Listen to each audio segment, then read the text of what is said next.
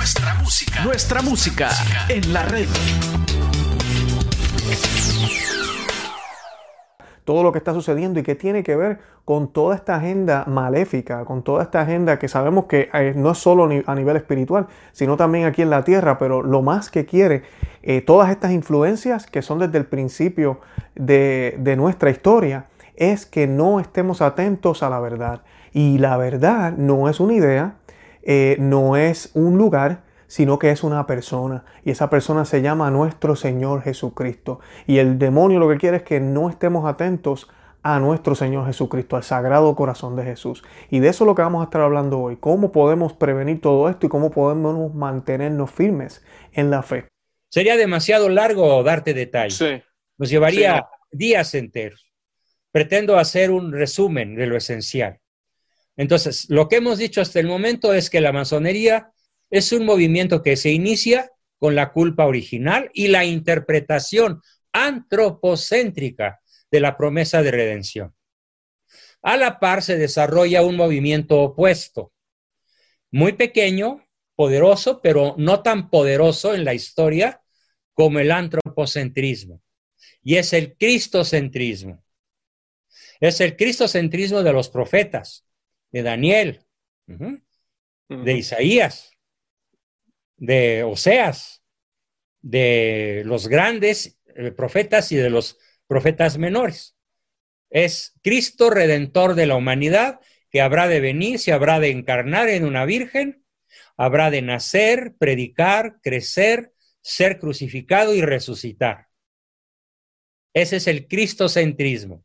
Y la masonería luciferina se opone a la expansión tanto material como económica, como psicológica, como religiosa, de la postura cristocéntrica.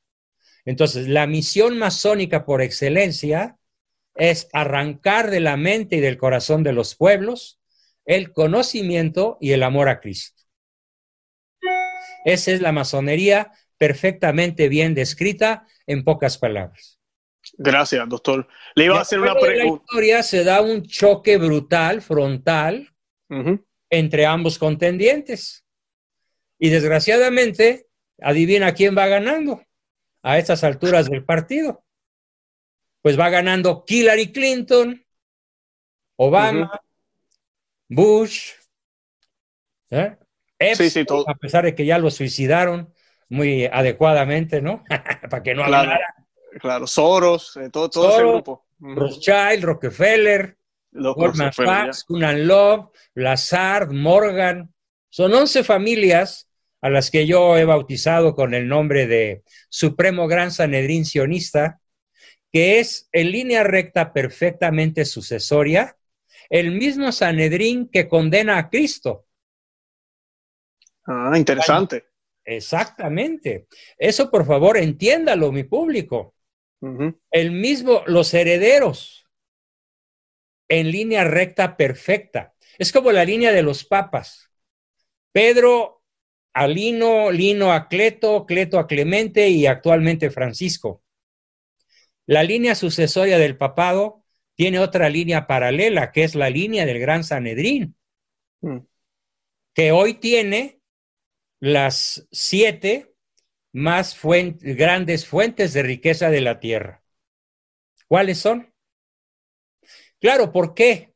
Hay que entender por qué la masonería, la antigua masonería, cuyo ADN comienza con la caída, ¿por qué tienen ellos en su poder todo el dinero del mundo? Estoy hablando del 95% de las riquezas materiales y virtuales de la tierra. Su primer posesión es la banca global. Su segunda posesión es el gobierno mundial. Su tercera posesión son los medios masivos de comunicación. La cuarta es el narcotráfico, que al año genera dos billones, billones. En inglés, trillones de dólares. La quinta son las universidades ateas. La sexta es el ejército único. Entonces ya están ahí los seis centros de poder global sí. que, tiene, que tiene el sionismo. Pero hay un séptimo, que todavía no tienen en su poder, pero que ya se llama, eh, pues, la iglesia profunda, igual que el Deep State. La iglesia profunda es el conjunto de cardenales y obispos renegados, como el cardenal eh, alemán Reinhard, Reinhard Marx, que profesa la ideología de género, la homosexualidad, el aborto y la interpretación individual del Evangelio como a cada quien se le pegue su gana. Y que son muchos. No son mayoría, pero son muchos. Sí, sí, es cierto. Entonces, tenemos los seis picos de la estrella de David, que son dos triángulos, uno invertido y otro derecho. Son seis picos de la estrella de David. Entonces, ¿qué significan? Gobierno mundial, ejército global, banca única, narcotráfico, universidad atea y banca mundial. Y en el centro, el ojo que todo lo ve, el ojo de Lucifer. El ojo de Lucifer. Doctor, le puedo hacer una pregunta. ¿Cómo, ¿Cómo, la, esta masonería, pues yo sé que también tiene que ver con la franco-masonería bueno, de, Francia. Eso viene mucho después. Sí, que llegan a este poder que tienen. Pasan miles de años en los cuales a qué se dedica el judío antropocéntrico. Se dedica a lo que dice el Deuteronomio. En uno de los versículos del, del, libro eh, bíblico llamado Deuteronomio dice, no le prestes a tu hermano con usura, pero al extranjero sí. ¿Quién es para el grupo sionista el extranjero? Pues muy simple, todos los habitantes de la tierra menos ellos. Entonces, cuando menos si nos atenemos al calendario sionista, al calendario judío, pues ya van a cumplir seis mil años, ¿no? De su cuenta de calendario. ¿Cuántos años se han dedicado a la usura contra el no judío? Ok. Pues Eso tiene, tiene, todo el sentido del mundo. Y eh, cuando tú prestas dinero, tú controlas a quien te debe dinero. Así es. Entonces viene la destrucción de Jerusalén por Tito y Vespasiano en el año 70 de nuestra era. Pero unos años antes se funda la sociedad misteriosa, que es el ADN más, eh, digamos, después de la, ya en nuestra era cristiana, en el año 43, en la ciudad de Jerusalén, el rey Herodes Antipas, ah, perdón, Herodes Agripa, porque Antipas fue el Herodes anterior, el que decapitó a San Juan. ¿sí? Herodes Agripa se reúne con los diez hombres más ricos de Israel, entre ellos uno que se llama, se llamó Hiram Abuth o Abuth, y fundan una secta para combatir la expansión del cristianismo. Esa secta se llamó la Sociedad Misteriosa y su historia, seguida en línea recta hacia atrás, es la actual masonería. Perfecto. Es bien importante que todo el mundo entienda eso. Entonces, en el ADN masónico está la espera de un redentor que no, es, que no fue Cristo, que no es Cristo. Y la concepción de un redentor como el amo del mundo, como el gran gobernante que les dará lo que ellos dicen, fíjate, ellos dicen en muchos documentos que yo tengo en mi poder, eh, porque me he dedicado a coleccionarlos desde hace 70 años. Además, heredé la biblioteca de mi padre y no menos de 500 libros hablan de esto.